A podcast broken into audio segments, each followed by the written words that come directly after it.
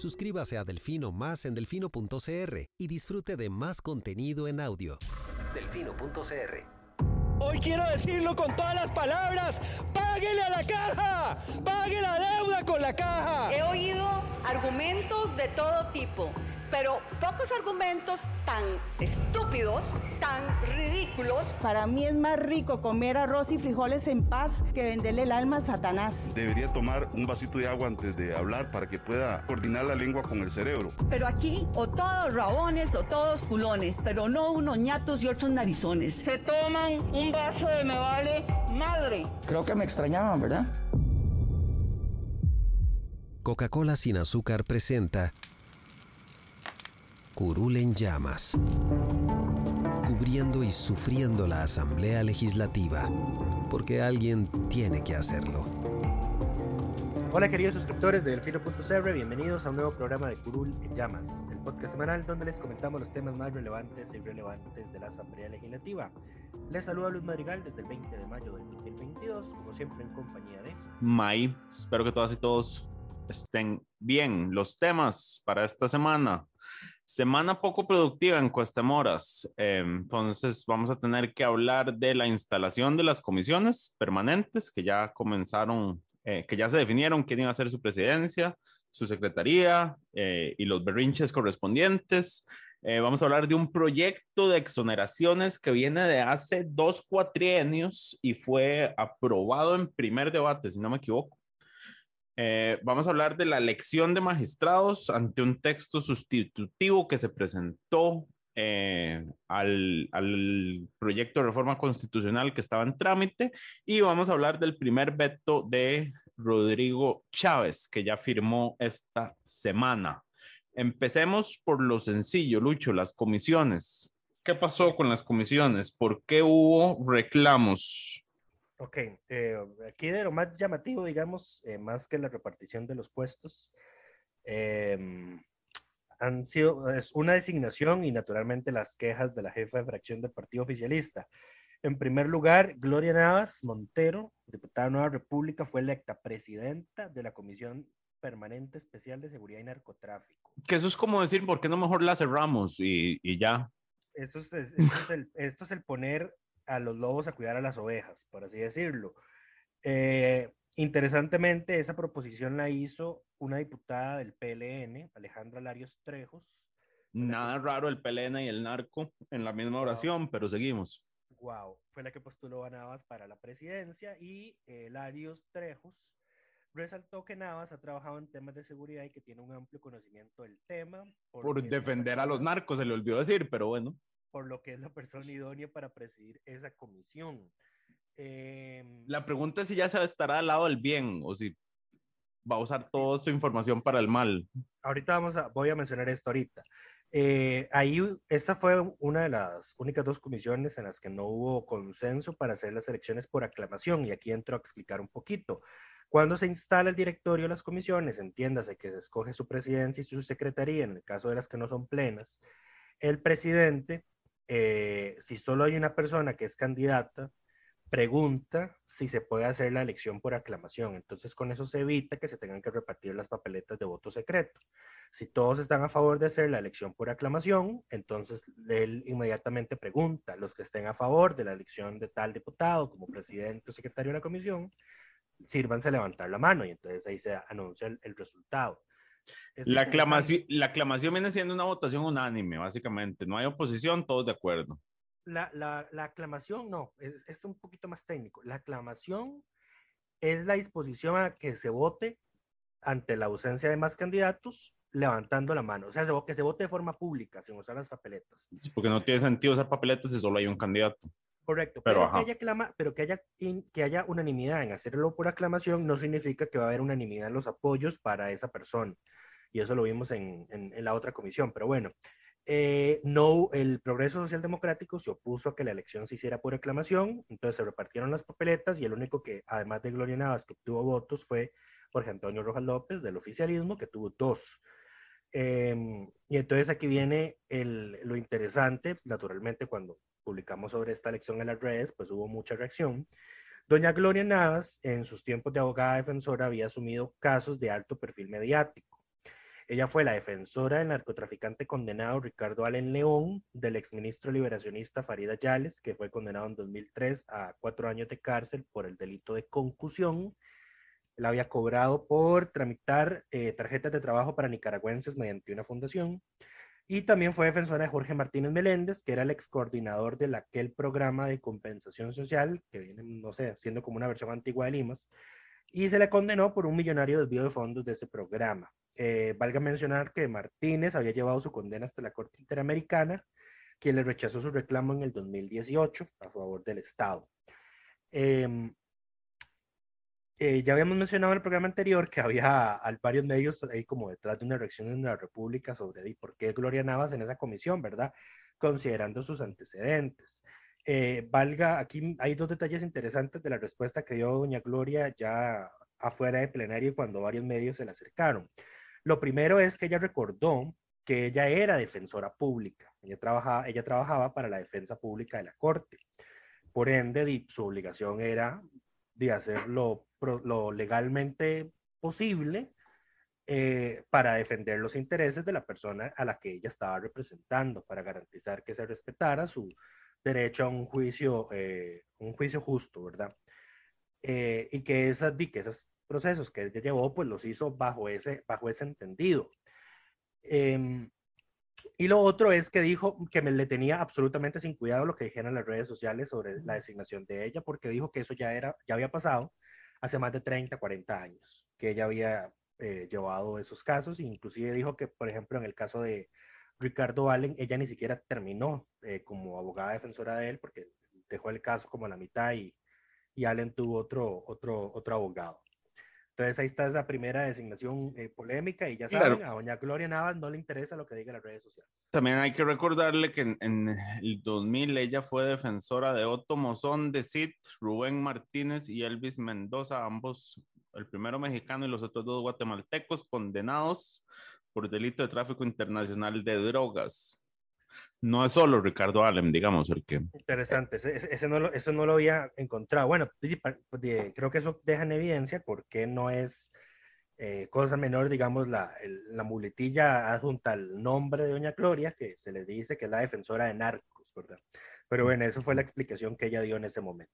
La otra polémica fue porque ya terminando la instalación de las restantes comisiones, eh, doña Pilar Cisneros eh, se había postulado para ser la presidenta de la Comisión de Control de Ingreso y Gasto Público. Eh, si ustedes han prestado atención al quehacer de esa comisión, o al menos a su integración en los últimos dos gobiernos del PAC, habrán notado que esa comisión siempre estuvo presidida por la oposición. Em, en la sana lógica, digamos que es lo correcto, porque ah. es una comisión que se encarga de fiscalizar el bien uso de los recursos públicos que son recursos que los administra el Poder Ejecutivo. De nuevo, los, los zorros cuidando el gallinero. Exacto. Eh, esa era más o menos la pretensión de Pilar. Pilar sí postuló su nombre frente a Dinora Barquero de Liberación. No es como que yo tenga un muy buen criterio, doña Dinora, pero bueno, ella fue la que se postuló y va a presidir esa comisión. Cuando doña Pilar perdió la votación, empezó a hacer un rant, como los que yo suelo hacer en Curul en llamas, eh, acusando a las grandes bancadas de haberse repartido el botín, sus palabras, de todas las comisiones, las presidencias y las secretarías, dejando por fuera el Frente Amplio y a Progreso Social Democrático. Aquí hay un detalle gracioso. De todas las comisiones que se instalaron el lunes, Progreso solo obtuvo la presidencia de una, y es una comisión simbólica, es la comisión de redacción. porque es gracioso? Porque esa designación en, la presidencia se le dio después de todo el problema que hubo con los primeros decretos del presidente, ¿verdad? Que iban con, con, errores en los nombres, que no sabían hacerlos, que no tenían técnica, y pues la comisión de reacción es precisamente la que se encarga de revisar ortografía, gramática, buena técnica legislativa, no, etc. No solo por eso, sino también porque toda la semana pasada hubo proyectos que no se podían conocer justamente porque la comisión de reacción no los había revisado todavía. Y hay todavía votaciones de segundo debate que no tienen textos finales porque la comisión no se ha reunido. Correcto. entonces, ahorita la responsabilidad de... ¿Quién quedó de presidente de esa comisión? En la comisión de redacción quedó... Eh, a la patica que se me hizo. Ya te digo, ya lo busco. Paola Nájera, la subjefa de, de fracción de, del partido oficialista, si no me equivoco. Y bueno, ellos son responsables de que en este momento no pueda haber votaciones de segundo debate. Sí, ellos vieron algunos textos el jueves antes de la sesión, pero no se subieron. Están atrasados. Están atrasados los subidas, entonces no se pueden votar, entonces los van a ver hasta el lunes. Eh, la otra comisión que Progreso va a presidir es la plena segunda, el mini plenario número dos, digamos. Y ahí, claro, las, los, los mini plenarios dependen de que el, el pleno, o sea, los 57, les deleguen proyectos. Entonces, fácilmente pueden no delegarle ninguno de ese mini plenario si quisieran. Así la oposición. Correcto. Pero bueno, haciendo un reconteo muy rápido, Liberación Nacional, naturalmente, como fracción más grande de la Asamblea, con 19 diputados, es el que más presidencias, vicepresidencias, secretarías y prosecretarías tiene las comisiones, con un total, creo que eran de 10 puestos va a presidir la plena tercera, las ordinarias de agropecuarios, de hacendarios, de asuntos sociales y la permanente especial de ingreso y gasto. aquí hay una movida interesante, pero no es definitivo este conteo porque aún faltan las otras que se instalan el lunes de la próxima semana. Nueva República tiene más, tiene más puestos que la unidad a pesar de tener menos diputados, va a presidir em, la de gobierno y administración y va a tener la Secretaría de Agropecuarios, de Económicos y Sociales, y presidirá la de seguridad y narcotráfico. Ahí estaba la de Gloria Navas, ¿verdad? Sigue el PUSC, que va a presidir la plena primera, la de económicos, em, y tiene dos secretarías más. Em, en las especiales no tiene por ahora presidencias, pero se dejó las tres secretarías que ya se disputaron. Y empatados están Progreso Social Democrático y el Liberal Progresista. Los oficialistas, como ya dijimos, presiden la plena tercera y la comisión de redacción, no tienen secretarías en ninguno de los tipos de comisiones y el PLP va a dirigir asuntos jurídicos y se dejó la Secretaría de Gobierno y Administración. Y el único que del todo se quedó en cero fue el Frente Amplio. Ahora, después de esa repartición de puestos, como dice doña, después de repartirse el patín, como dice doña Pilar Cisneros, eh, y después de perder la elección por la presidencia de ingreso y gasto, pues arremetió contra la oposición, dijo que toda esta técnica es, todo esto que ocurre es el motivo por el cual el país los ha dejado 12 y 16 años fuera del poder, em, que se negoció debajo de la mesa, que las cosas no fueron transparentes, bla, bla, bla, bla, bla, bla. Y entonces aquí viene una, una cosa interesante. Resulta y acontece que Progreso Social Democrático se plegó al acuerdo que habían firmado las bancadas de oposición, excepto el Frente Amplio, de cara a la elección del directorio el primero de mayo. Por eso es que tienen una de las secretarías del directorio, ¿verdad?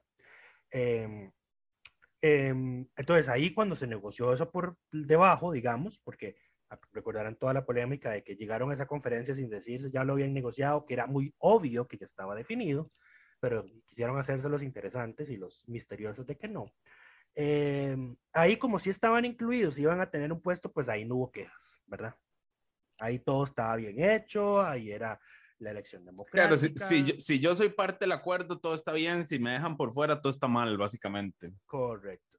Em, y bueno, eh, varios diputados le respondieron. Una de ellas fue eh, Vanessa de Paul Castro, eh, de que ella le dijo, yo no negocié nada por debajo de la mesa, yo fui diputado por diputada pidiendo el voto, etcétera, etcétera. Em, y le sacó el dato de que por lo general, bueno, ya no hizo por lo general, ella habló prácticamente en términos absolutistas, de que la Comisión de Ingreso y Gasto siempre ha estado presidida por la oposición, porque es lo sano, no es, lo, no es, lo, no es sano que el gobierno, además de controlar la ejecución de los fondos públicos, pues fiscalice su uso, ¿verdad?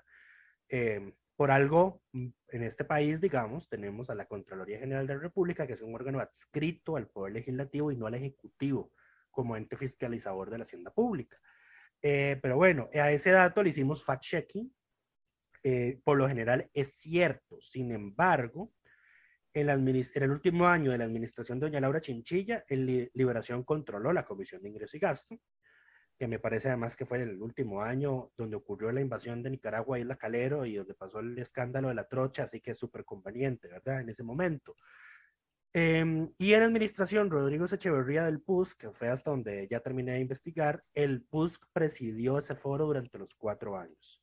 Entonces, sí, por lo general, entiéndase, en los dos gobiernos del Partido de Acción Ciudadana, la oposición ha controlado la Comisión de Ingreso y Gasto. Claro, porque el, el oficialismo nunca ha controlado el, el, Congreso.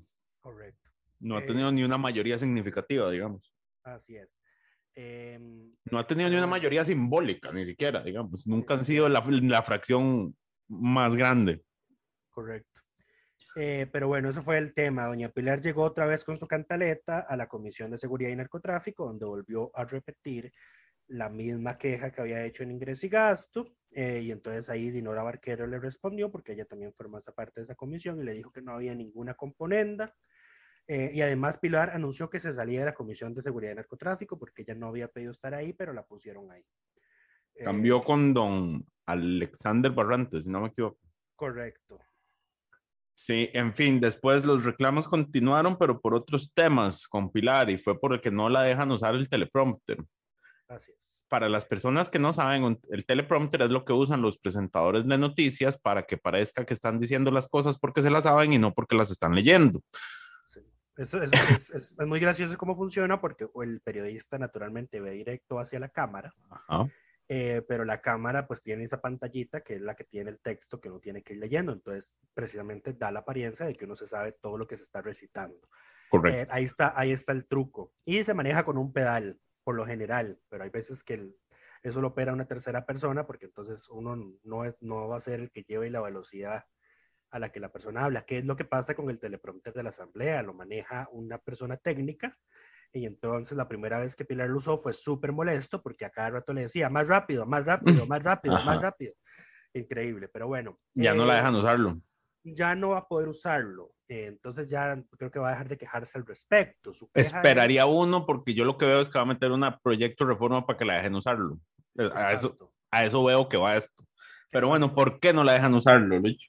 de, don Rodrigo Arias dio un criterio al Departamento de Servicios Técnicos, eh, quien le respondió que es eh, reglamentariamente improcedente el uso del teleprompter en el plenario y que tampoco se pueden usar presentaciones de tipo PowerPoint o pasar videos en las pantallas de plenario como suele hacerse o como se solía hacer en el periodo constitucional anterior. Eh, el criterio de servicios técnicos, palabras más, palabras menos, dice que eso solo es posible en las comisiones investigadoras o las comisiones como la comisión de hacendarios, donde se reciben audiencias y por necesidad hay que pasar presentaciones con gráficos y toda la cosa. O los que llegan, que no son diputados, pasan presentaciones, además. Correcto. Para, para informar a la comisión. Correcto. Entonces, lo que dice el criterio técnico es que si quieren hacer eso, pues necesitan una reforma al reglamento. La queja de Pilar es que, como estando el teleprompter ahí, no puede usarlo y entonces tenga que imprimir su discurso. Eh, cuando, como mucha gente ya lo ha dicho en redes sociales, puede, puede usar, una, puede usar una tableta, tiene la pantallita de enfrente, tiene el celular, no hay ninguna necesidad para imprimir nada. Así es. Además, si quiere, puede hacer como hacen muy buenos oradores que han pasado por la asamblea, dije oradores y no diputados, que hablan sin necesidad de, de asistencia.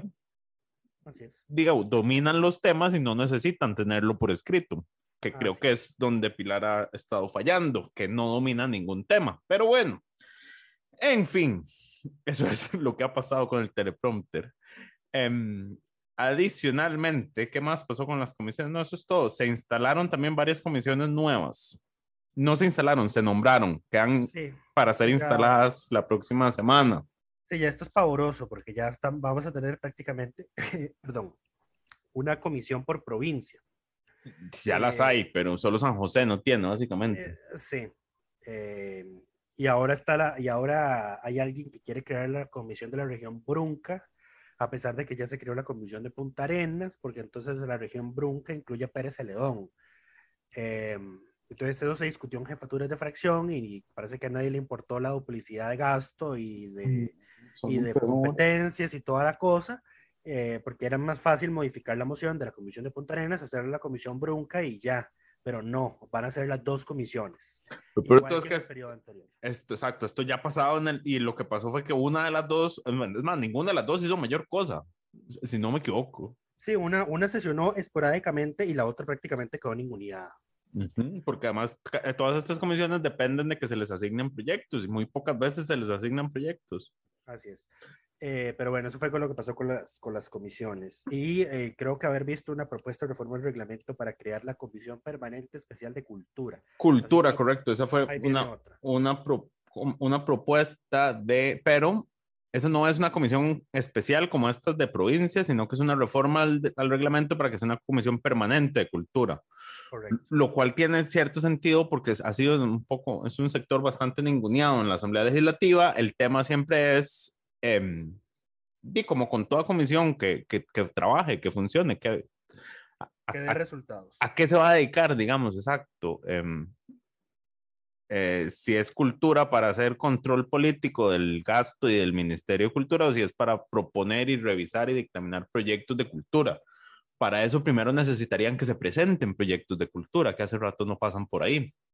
Correcto. Um, lo, los que pasan son cosas como declaratorias de símbolos patrios, que el, la asamblea pasada le dio por declarar todo símbolo patrio.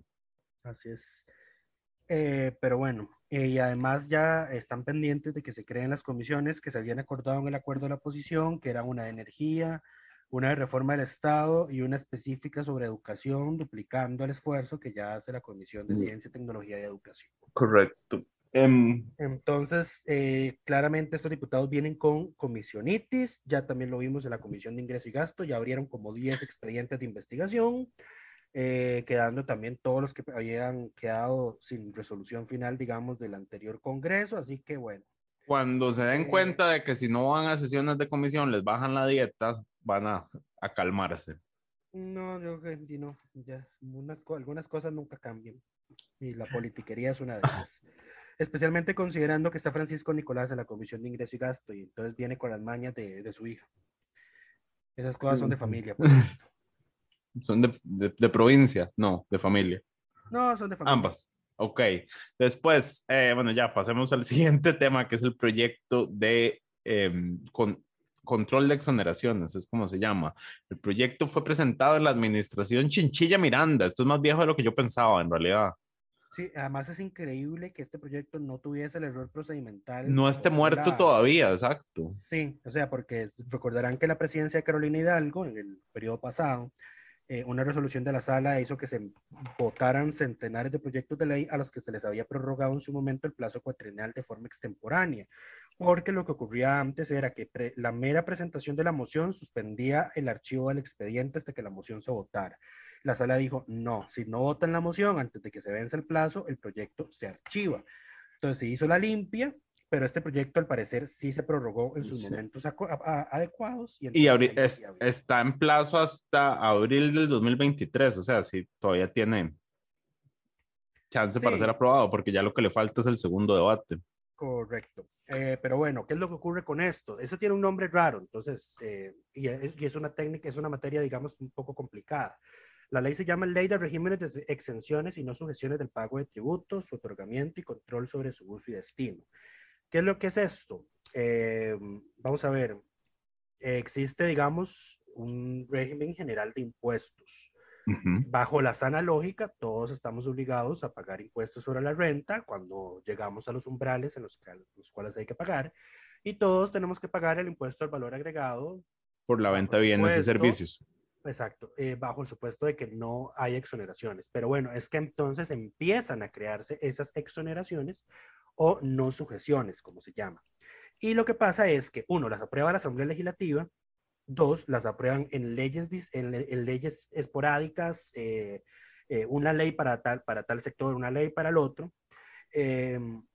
Muy pocas veces se concentran las exoneraciones, digamos como pasó con la 9635, pero aún así ya hemos visto que con el plan fiscal que traía una lista específica de sectores que no iban a pagar, por ejemplo, el IVA eh, o que iban a tener una tarifa reducida, pues hemos visto a lo largo de estos años la N cantidad de proyectos que se han presentado y o aprobado para eh, incluir eh, más sectores eh, en del todo exonerarlos del IVA o en darles una tarifa reducida. Entonces, todo eso a lo largo de los años va creando un- una, una enorme cantidad de leyes, digamos, de normativa, que tiene ese tipo de exoneraciones. Y esas exoneraciones tienen el problema, porque sí es un problema, de que se otorgan a perpetuidad. Entonces, El- eso sí, tiene un término técnico, Mike, ¿cuál es? No recuerdo. Gasto tributario. Eh, Wow. no sé por qué eso sería gasto tributario, pero ok. Ah, sí, porque son recursos que no le entran al Estado porque los exoneró. Correcto, esa es la definición del gasto tributario. Correcto. esto es lo que se había estimado. si se- no diera esos, esos beneficios. correcto, esto es lo que muchas veces se mezcla con el dato de, eh, de, no, de evasión. Esto es de evasión fiscal, que es cuando uno toma medidas ilegales para no pagar tributos. Digamos que las exoneraciones son medidas legales para no pagar tributos. Correcto. Pero bueno, eh, ¿y por qué también es, es importante? Resulta que acontece que debido a ese desorden de exoneraciones y a su otorgamiento a perpetuidad y de que no se revisan, el gasto tributario, pues en el 2020 estaba por el orden del 4,15% del PIB, que eso equivale a 1,5 billones de colones. Eh, la mayor cantidad de ese gasto tributario está en el IVA, que es 2.29 puntos de esos Y el, el grueso de eso está en la canasta básica. Eso es lo que la Correcto. gente nunca quiere decir. Correcto. Eh, y lo otro es el impuesto sobre la renta, el un- 1,71 puntos. En menor medida están otros impuestos. Eh, cuando se aprobó la, la ley del plan fiscal, la 9635, el gasto tributario pasó de 4,57 a 4,15. Entonces hubo una reducción porque más sectores dejaron de estar exonerados temporalmente, como ya hemos visto, y empezaron a pagar impuestos. Entonces, seguramente ya en las próximas revisiones eso podría igual, eh, menos subir. De Eh, hecho, bueno. digamos, al sector turismo se presentó un proyecto del PUSC para extenderle el plazo, porque ahorita los servicios de turismo están pagando un 4% de IVA. Otra vez, qué espanto. Y Eh, eso y es también- y hasta también- junio del próximo año, si no me equivoco, junio de este año, eh, pero quieren extendérselo por dos años más. Y falta, falta además el que acoja la solicitud del sector turismo, agrupado en cámaras empresariales, de prorrogar la suspensión y reducción de jornadas laborales, porque ya lo pidieron. De nuevo, Sí, ya lo pidieron. porque ya los ingresos, los ingresos de turistas al país están muy similares a la época prepandemia. Sí, por, pero ahora por lo menos en abril. Ahora quieren que puedan hacer eso en temporada baja. Entonces, Ah. vamos a ver quién se los. quién se No, los- pero necesitan una ley distinta, o sea, en fin. Pues sí, bueno, eh, volviendo al tema de, las- de- de esto.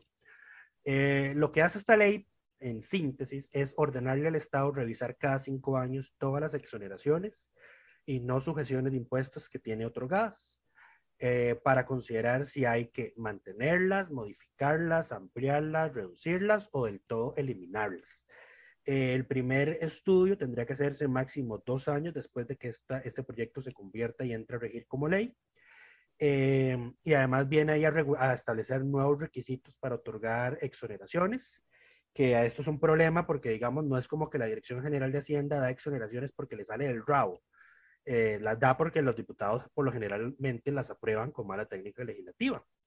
Entonces yo creo que estos requisitos son más eh, del qué componentes debería tener una futura ley que proponga una exoneración No, pero sí, se- los propios diputados que, eh, que decirle a Hacienda, bueno, tiene que revisar todo esto.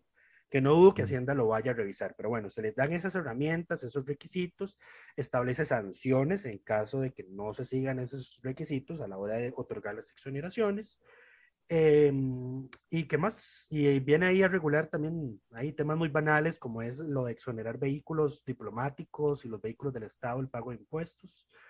Eh, y deroga 138 leyes relacionadas con exoneraciones tributarias específicas que ya caducaron para que dejen de estar ahí vivas, porque no faltará el vivo, y esto por general lo hacen las municipalidades o algunas asociaciones de desarrollo que fueron beneficiadas en su momento, de alguna exoneración específica. Bueno, sí, me la, ya esa exoneración la gocé hace tiempo, pero y la ley sigue vigente, entonces voy a volver a pedirla. Entonces ya con esto pretende eh, eliminar. cerrar esos portillos. Correcto.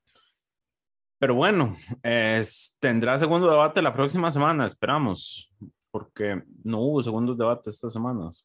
No, en, en jefes de fracción, eh, que valga mencionar, este, este jueves se hizo pública la reunión y transmitida por streaming, aunque a don Rodrigo Arias se le olvidó siempre prender su micrófono, muchísimas gracias. Em, se anunció que los segundos debates se van a ver a partir del lunes. Ok. Entonces, sí, el lunes vamos a tener una buena chorreada de votaciones. Bueno, di, que trabajen. Esperemos, esperemos que no hagan lo de la asamblea anterior, que a su salida empezó a votar por votar cosas y por eso Y terminamos con un montón de entuertos.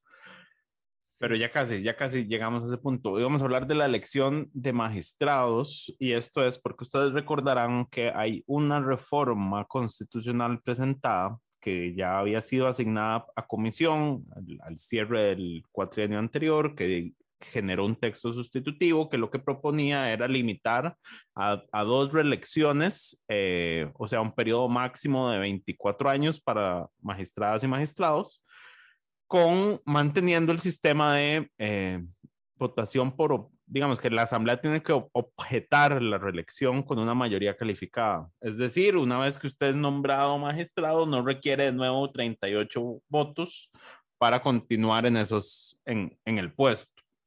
Correcto.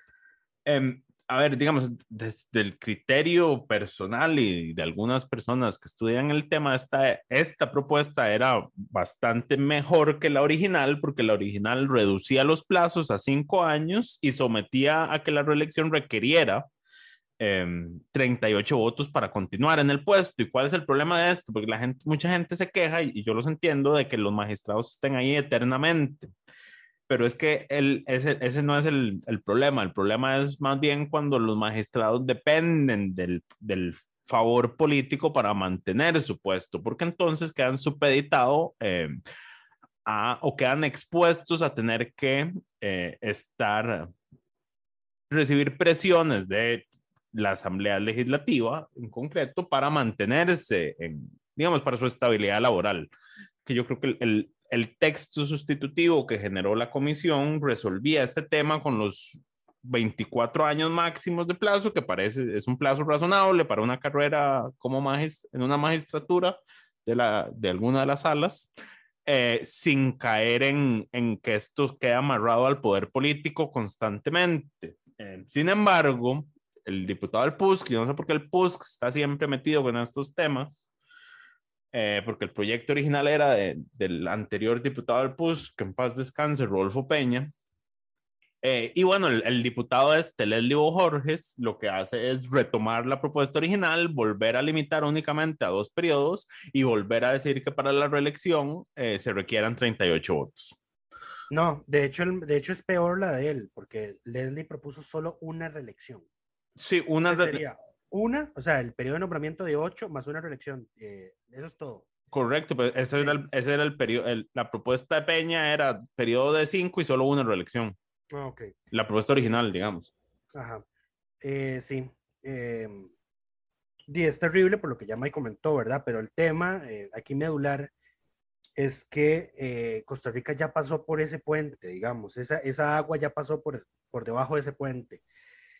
Eh, de hecho, fue un tema que se discutió ampliamente en la Asamblea Nacional Constituyente. Em, y lo sé porque yo me leí esas actas para la acción de inconstitucionalidad para impugnar la elección secreta de magistrados en la, Asamblea. Eh, y las tengo citadas. Entonces volví a retomar esas citas en la crónica del miércoles. Em, en aquellos entonces era la Junta de Gobierno eh, la que nombraba a los magistrados. Y antes de eso, había una influencia excesivamente indebida de la Asamblea Legislativa en la conformación de la Corte. Em, precisamente por eso, porque el magistrado, mm, en aras de mantenerse en su cargo, y como en aquel entonces, digamos, la profesión predominante, me parece, entre los hombres que llegaban a un cargo en la función pública era ser abogado, y esos abogados tenían que litigar en la Corte en la corte cuyos magistrados ellos escogían. Em, entonces, di, el magistrado que quisiera permanecer en el puesto, pues entonces se veía prácticamente obligado a fallar en los casos a favor de los intereses de los diputados, eh, en aras de que lo reeligieran. Entonces, todo este tema fue ampliamente discutido, fue a partir de eso que se dijo, este sistema no sirve, aquí hay que ver lo que ocurre en Estados Unidos y otros países similares, donde hay, prácticamente, hay un sistema de de inamovilidad de los magistrados una vez electos, eh, pero lo vamos a hacer a la tica. Entonces, los magistrados en Costa Rica son inamovibles, pero la Asamblea tiene la oportunidad cada ocho años de quitarlos. quitarlos, si Con... la mayoría necesaria. Correcto, lo, lo, cual nunca ha sucedido en el momento procedimental correcto. Exacto. Ahora, aquí para terminar de aclarar lo que acabo de decir, eh, no es que si, por ejemplo, el caso de Celso Gamboa, que la Asamblea lo quitó, eh, bueno, no, pero eso lo quitó por un procedimiento. propiamente no lo quitó, él, él eh, le levantó la inmunidad. Pero veamos, eh, lo que quiero decir es que no es que solo haya una oportunidad cada ocho años de quitar al magistrado. Si el magistrado pues comete faltas graves en el ejercicio de su cargo, la asamblea puede juzgar eso en el momento en el que el, tema le llegue a, su mesa, digamos. Lo, lo, que, lo que quiero decir es que la oportunidad política, meramente política para sacar a un magistrado es cada ocho años y requiere 38 votos para quitarlo. Eso es lo que, eso es lo que quería aclarar. Sí, sin procedimientos sancionatorios. Correcto. Me costó, me costó. Eso, esto se nota. Eh, pero bueno, eh, eh, me, me, dio un poco de cólera. A mí este tema me da, me, me da cólera y me preocupa. Uno, porque yo entiendo que es popular cualquier iniciativa que pretenda limitar, el, el, digamos, a los magistrados por la conformación de la corte que tenemos hoy que a, ninguno nos gusta, ¿verdad? Y que cada rato vemos escándalos y, vemos declaraciones eh, apartadas de la realidad de las personas a pie, de algunos magistrados. Eh, vemos vicepresidentes de la Corte pidiendo borrar de sistemas de consulta pública resoluciones en casos de los supremos poderes. Yo comprendo que todo eso enoje a la gente. vemos magistrados que llevan 40 años ahí sentados. Correcto, correcto. Todo eso molesta y yo comprendo esa molestia. Pero entonces... Pero esto no resuelve ese tema. Estamos a punto de perder una conquista importante de la Asamblea Nacional Constituyente que es positiva en aras de la independencia judicial para volver a lo que teníamos antes del 49, que era nefasto, más nefasto que lo que tenemos hoy. Correcto. eso, es, eso, es, lo que nos preocupa. Y, y lo que me molesta es que cuando fui a revisar el dictamen de esta reforma constitucional de la que estamos hablando, la Corte dijo que no afectaba la organización y funcionamiento, no, que sí afectaba la organización y funcionamiento, pero que no afectaba la independencia judicial. ¿En qué mundo, en qué mundo la propuesta original, a como estaba redactada, no afectaba la independencia judicial? En el de ellos. Eh. O sea, es que, o sea, a mí francamente me explota la cabeza, porque vean que de nuevo, las actas de la constituyente, las actas 139, 140 y 142. Pero el dictamen era sobre el proyecto original o sobre el texto sustitutivo. No, porque creo que lo que consultaron fue el, el, el texto base cuando se admitió la reforma. Eso fue lo que se mandó a consulta. Entonces, no, mm. propiamente no, creo que no, no se consultó el, el texto actualizado del dictamen. Eh, entonces, dime, a mí francamente eso me explota la cabeza, ¿verdad? Como, ¿Cómo la Corte va a decir que esto no afecta a la independencia judicial? Por supuesto que lo hace. Em, es, es, es, someter otra vez a los magistrados al beneplácito de un grupo de políticos eh, para que se mantengan en el puesto. Nada que ver. Em, y entonces don Leslie eh, dijo, dijo en plenario, creo, luego lo retomó en Twitter, de que él no entendía porque los magistrados en Costa Rica eran prácticamente inamovibles. Entonces ahí fue cuando yo le respondí, o sea, no lo sabe porque no leyó lo que, tenía que haber, lo, que tuvo que haber leído antes de, antes de proponer el texto sustitutivo. Era leerse las actas de la Asamblea Nacional Constituyente. Vamos a ver, si cuando usted ve algo hoy que no funciona eh, y que parece que en su momento era bueno, usted, usted quiere ir a revisar el origen para entender dónde fue que se perdió el asunto, ¿verdad? Hay que, hay que comprender el origen para entender el problema de hoy. Eh, pero el diputado no lo hizo. Si lo hubiera hecho, habría leído las actas de la Asamblea Constituyente y se habría dado cuenta de que su propuesta es peligrosa y populista. No me sorprende en todo caso porque Linet Saborío, que era la candidata presidencial del PUS, pues era la que impulsaba este tipo de propuestas, ¿verdad? En su plan de gobierno.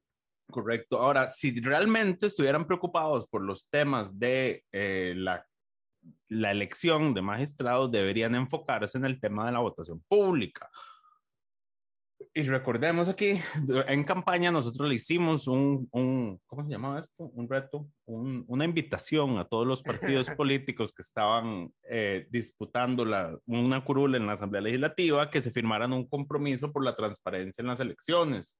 De los partidos, de los seis partidos que llegaron, sí, eh, cuatro firmaron ese compromiso, que fue el, liberal progresista, el Frente Amplio, el Partido Progreso Social Democrático y el Partido Unidad Social Cristiana, el cual claramente no han, eh, porque el compromiso también era... A nivel de diputados. Ajá, exacto. El, el, compromiso era, digamos, o sea, creo que se lo mandamos a los presidentes. era el, el presidente, presidente del partido y El, el, primer lugar de la lista de diputados de cada provincia. No, era el presidente del partido y el candidato presidencial. Ahí está, ajá.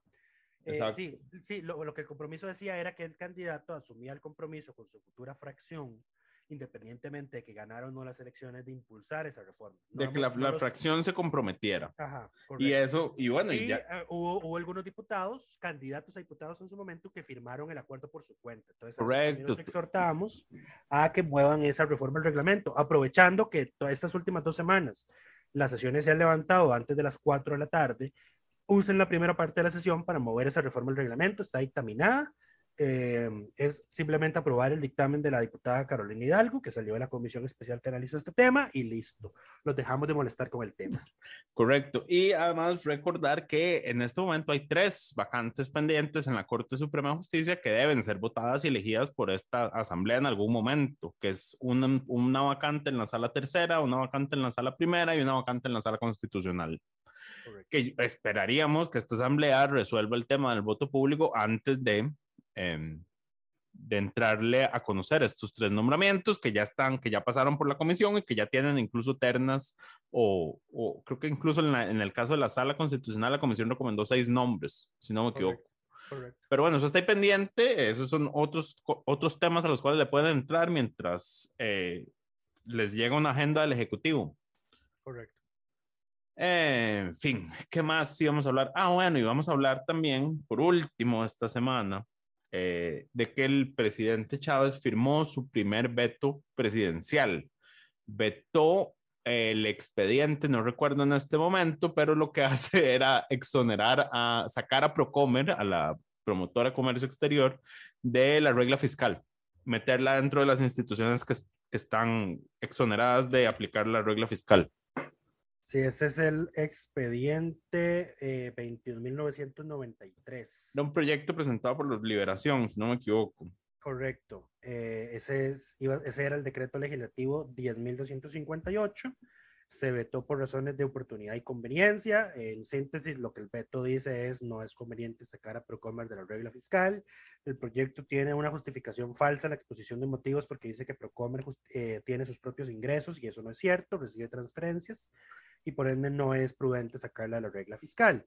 Eh, aquí lo que va a pasar es lo siguiente, el proyecto fue dispensado de trámites, no lo vio una comisión, por ende el que tiene que conocer y dictaminar sobre el veto es el plenario. El plenario simplemente lo que pasa es directamente a votar si acepta o no el veto. Si lo acepta, el proyecto se archiva. Si no lo acepta y reúne 38 votos, que fácilmente lo pueden hacer, pues el decreto ley se vuelve ley de la República con la firma de don Rodrigo Arias y de sus dos eh, eh, personas de la Secretaría. Del directorio, sí, sí. Correcto. Con la firma de la Asamblea. Entonces aquí vamos al resello, no hay comisión. No, correcto. Y el veto es por conveniencia, no, no pasa por la sala.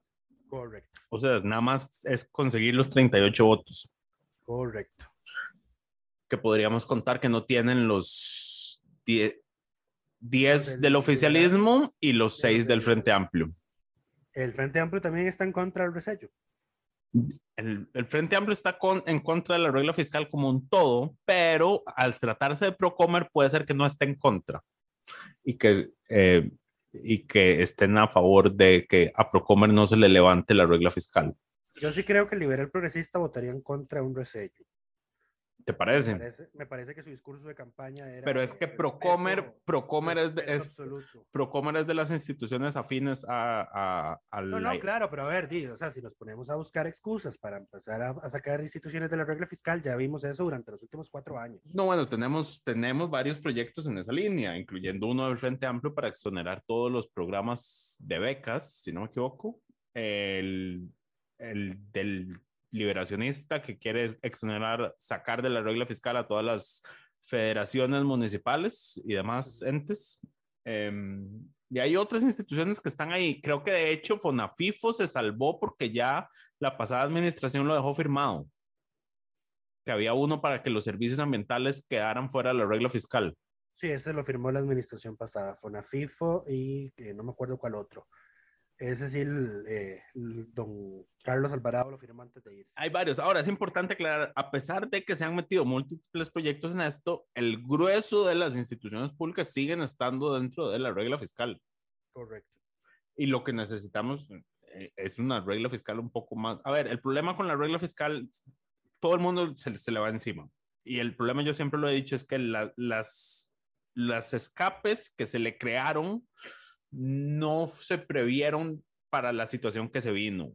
Y esto es así, era o todo o nada ante una crisis económica. Hay una cláusula de escape que dice que si hay una caída en el PIB, eh, se puede levantar las, eh, las limitaciones de la regla fiscal de forma generalísima. Es, y eso, digamos, genera problemas porque ciertamente la contención del gasto en ciertas instituciones, principalmente todo lo que tiene que ver salarios, sí ha sido, eh, no sé si decir beneficiosa, pero eh, sí ha ayudado a sanear las finanzas públicas. El peso de las remuneraciones en el porcentaje del PIB que se destina a gasto ha bajado. Sí, em, eso es por la ley de fortalecimiento que, que también contiene el, los aumentos mientras estamos en... En el escenario máximo. Eh, no, yo creo que eso es en, en, el porcentaje de PIB deuda por encima del 60. Sí, estamos en ese escenario, por eso los salarios no crecen. Correcto.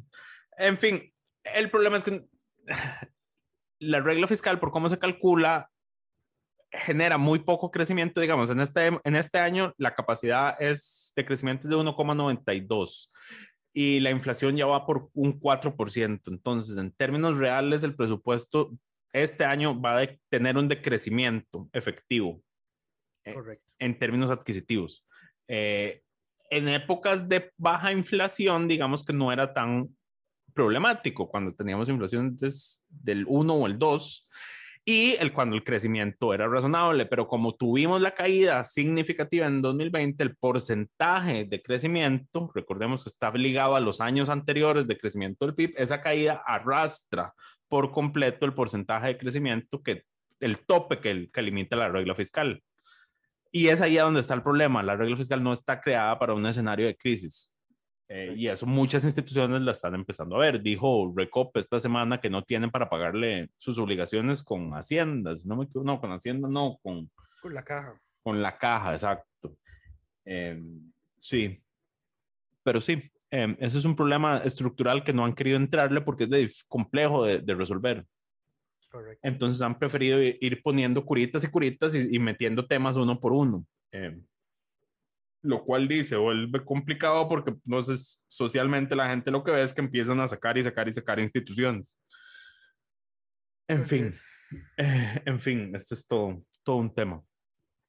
Pero bueno, yo creo que esos eran los temas por esta semana. Nos, nos falta únicamente el reconocimiento diputado de la semana. Como ya empezamos la semana pasada y el diputado nos quedó mal eh, porque le, le, reconocimos una y nos salió con esta tontera de la elección de magistrados, eh, queda vetado por las próximas tres semanas el señor de cualquier tipo de reconocimiento de nuestra parte. no, no eh, esta semana no pasó mucho, esa es la verdad. Las sesiones de plenario duraron 40 minutos, las comisiones nada más se instalaron y ya. No pasó mayor cosa, pero no queremos dejar de, de reconocer los pequeños logros de la democracia en esto. Eh, y eh, vamos a reconocerle a, al presidente de la Asamblea, don Rodrigo Arias, su gesto no solo de reunirse con todas las fracciones, sino de, tras su reunión con la fracción del Frente Amplio, que es probablemente la más lejana ideológicamente a él, eh, reconocer que el polémico proyecto de jornadas flexibles eh, requiere una mejor y mayor discusión antes de, eh, de que sea conocido y votado por el plenario. Recordemos que este proyecto lo que hace es permitir jornadas de 12 horas sin pago de horas extra, cuatro días a la semana, con tres días libres. Ya tuvimos una larga discusión de este proyecto, me parece que hace un año, cuando fue presentado, y señalábamos la importancia de que, ok, sí, jornadas flexibles siempre y cuando se reduzca la jornada laboral. Esas 48 horas son invivibles. Correcto. Eh, en todo caso, eh, creo que yo lo mencioné en, en, aquella ocasión que discutimos el tema, toda esta discusión y toda esta movida política para impulsar el proyecto es estéril porque el tema de las jornadas de ocho horas máximas al día está establecido a nivel de la Constitución y hasta que eso no se cambie, pues esta iniciativa no tiene futuro constitucional. ¿Vos tenés fe de que se cae en la sala? Ah, por supuesto. Ok. Lucho le tiene más fe a la sala que yo últimamente. no, no, pero... Yo de las salas cada día espero menos. Hasta que no voten la, la, acción de voto público, yo no espero nada de esos siete impresentables. Volverán a ser presentables cuando voten. Es más, es más, que saber que ya ni siquiera me importa que voten a favor o no, nada más quiero que voten. Que sí, tomen que una posición, que resuelvan que el tema. Para que nos dejen en asco. Sí, voy a, voy a retomar el tema. Y es que es muy explícito el artículo 58 ahí es donde a mí no me cabe donde haya una interpretación, digamos. Es una norma rígida que no, no acepta una interpretación al contrario. El párrafo, bueno, dice, la jornada ordinaria de trabajo diurno no podrá exceder de 8 horas diarias y 48 horas a la semana. La jornada ordinaria de trabajo nocturno no puede exceder de 6 horas diarias y 36 a la semana. El trabajo en horas extraordinarias deberá ser remunerado con un 50% más de los sueldos o salarios estipulados. Sin embargo, estas disposiciones no se aplicarán en los casos de excepción muy calificados que determine la ley. Casos de excepción muy calificados. O sea, sí, es, es cada interpretación. Entonces, eh, si pretendes establecer esto, pues esto abierto a que cualquier sector lo use, eh, o que solo algunos sectores muy específicos, por ejemplo, los de trabajos peligrosos, no lo usen, eh, pues esa no es una excepción muy calificada, ¿verdad? Eso ya es una generalidad. Sí, este es un proyecto interesante para enviar a consulta a la sala, a ver qué dicen. Eh, sí, si no lo envían, pues estoy seguro, bueno, si no lo envían, estoy seguro que... Habrá suficientes acciones de inconstitucionalidad de parte de alguien. Perfecto. Eh, pero eh, yo no soy tan, no me voy a ir tan extremista en el asunto, yo sí estoy de parte del lado del MAI en el que hay que buscar un punto medio. Eh, de que sí, jornadas 4-3, pero no de 8, no de 12 horas. No de 48, es que eso es, eso es imposible. No, y de hecho, el, recientemente en la OCDE publicó el, la escala, de, la escala no, la lista, digamos, de países con mejor y peor balance en vida laboral y vida personal. Y Costa Rica es el tercer país con peor balance, justamente porque se trabajan demasiadas horas. Eh, a ver, jornadas de 48 horas son irrealizables. Eh, esto es... Eh, y bueno, y recordemos, incluso la constitución dice que la jornada no puede exceder, pero la ley puede decir que sea menos. Correcto. Porque la constitución limita un máximo, pero no limita un mínimo. Entonces Correcto. ahí sí podrían reducir esa cantidad de horas, pero claramente los industriales lo, que, lo que quieren es tener a la gente trabajando 12 horas sin tener que pagar esas cuatro horas de horas extra.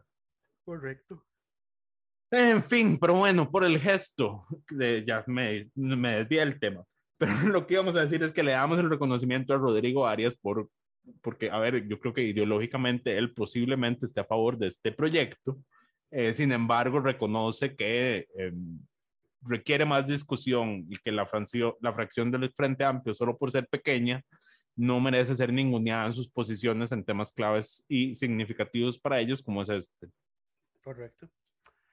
En fin, eso es exacto. Esperamos que todas y todos estén bien y nos escuchamos la próxima semana. Coca-Cola sin azúcar presentó Curul en llamas, cubriendo y sufriendo la Asamblea Legislativa, porque alguien tiene que hacerlo.